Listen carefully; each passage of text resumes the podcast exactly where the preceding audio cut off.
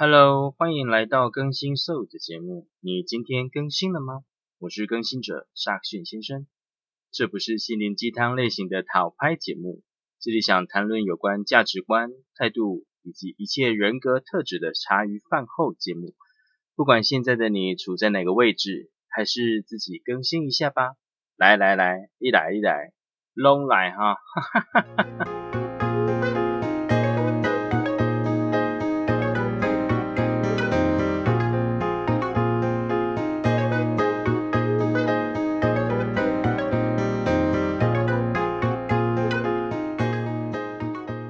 来到了我们的第一集啊！最近最大新闻应该就是那个我们的优质偶像的事件，那刚好跟我这一次想要讨论的主题就是：你是爱上恋爱呢，还是爱上爱？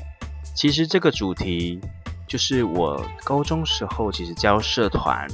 的第一个讨论主题，所以我印象非常的深刻。爱上恋爱，你到底是爱上他，还是爱上恋爱呢？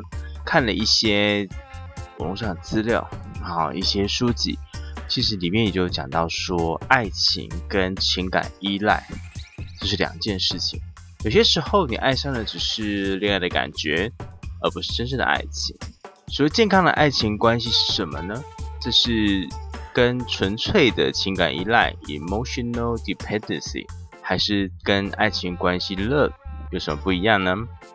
坠入爱河可能有两种不同的心理状态，其一是你较未成熟心智恋爱了，你爱上伴侣所爱你的方式。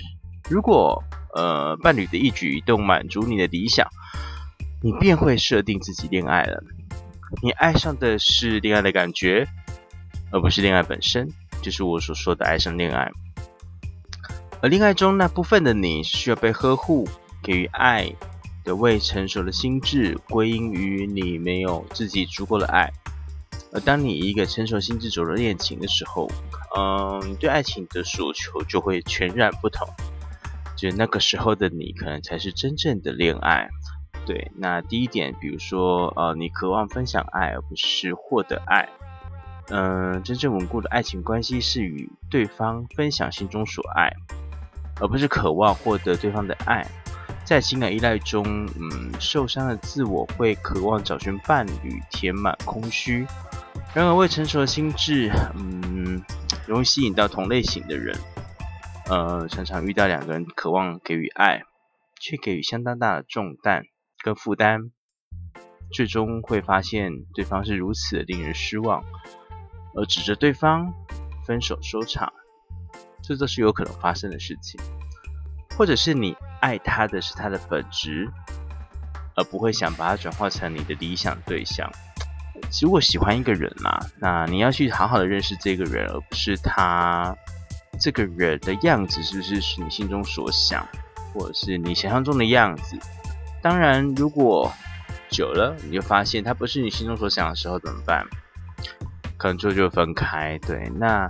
如果这样的情况一直重复、重复再重复的话，我真的会觉得，有没有思考一下，就是真的喜欢对方吗？还是说对方只是你心中所想的那个样子，只是他不如你心中期待的时候，就想要分开？你有相信一见钟情这件事吗？如果对他一见钟情，却在深入认识的时候感到破灭，那我相信这有可能是一种情感依赖。爱上的是对他的恋爱的幻想。如果你开始尝试的改变他，比如说他是晚睡的人，然后你却硬要他陪你看早场电影，或者是他不喜欢在公共场合放闪啊，做一些呃高调行为的时候，你却一直逼他 PO 一些放闪照片，在社交媒体上面啊，Instagram 或者是 at Facebook。叫他一直放一些公开的相片，他可能不喜欢。所以你真的了解他这个人的本质跟个性吗？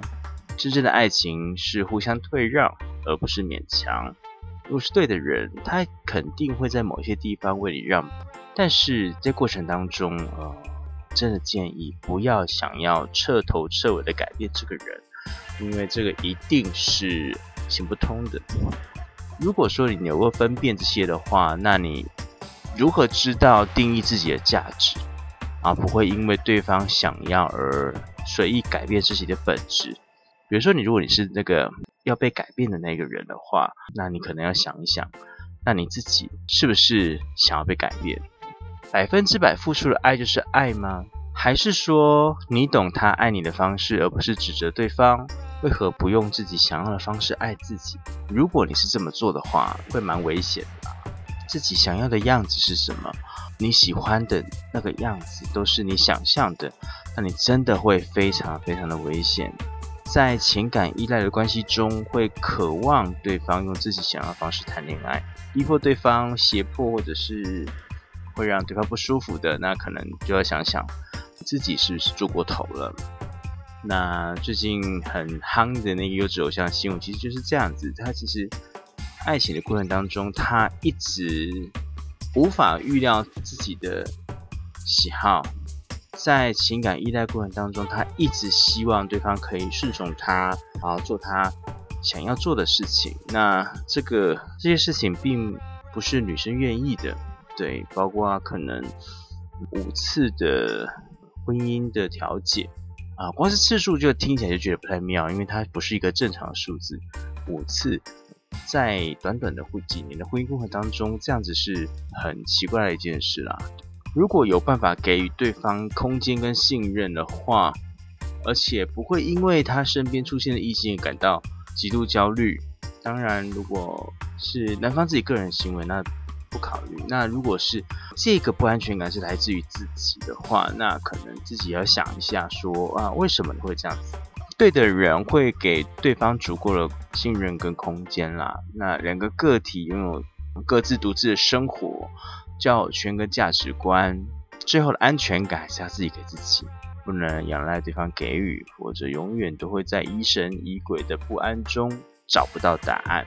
如果一个男人或女人跟你说：“哦，我喜欢的不只是你的外表，我还喜欢你的内在。哦，那么聪明，身体容易，个性好，说话温柔，喜欢你的温柔体贴跟你的聪明才智。就不要你的言语犀利跟过多的意见。准确的说，我们爱上的是我们的需要，而不是爱上对方或喜欢对方。”这也是为什么有些女人会为男人的殷勤而心动，男人报道式的嘘寒问暖、温馨接送情，不知不觉就会软化。那满足他们被照顾跟依赖的需要。更进一步的说，其实这些男女爱上的是他们的需要，跟他们的需要被满足。每次当我们热恋的时候啦，我们的各种呃行为模式都会告诉我们四周所有人说我们恋爱了。甚至宣告我们巨大快乐的时候，其实如果能够在当下能够稍微冷却一下，然后再开始有一些正常的智力，可以想一想，我们爱上的是什么？一个有别于自己的对方吗？还是其实是镜子上的另一个自己？这些需求都靠对方来完成吗？其实有些时候，哦，我们看一些社会新闻啊，一些恐怖情人都会说，如果你爱我，就满足我。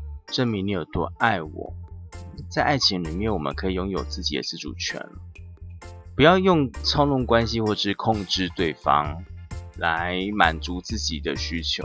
有些时候，照顾自己、满足自己该有的需求的时候呢，呃，其实应该要有更独立自我的个体来看。对，因为其实真正爱情是没有答案的。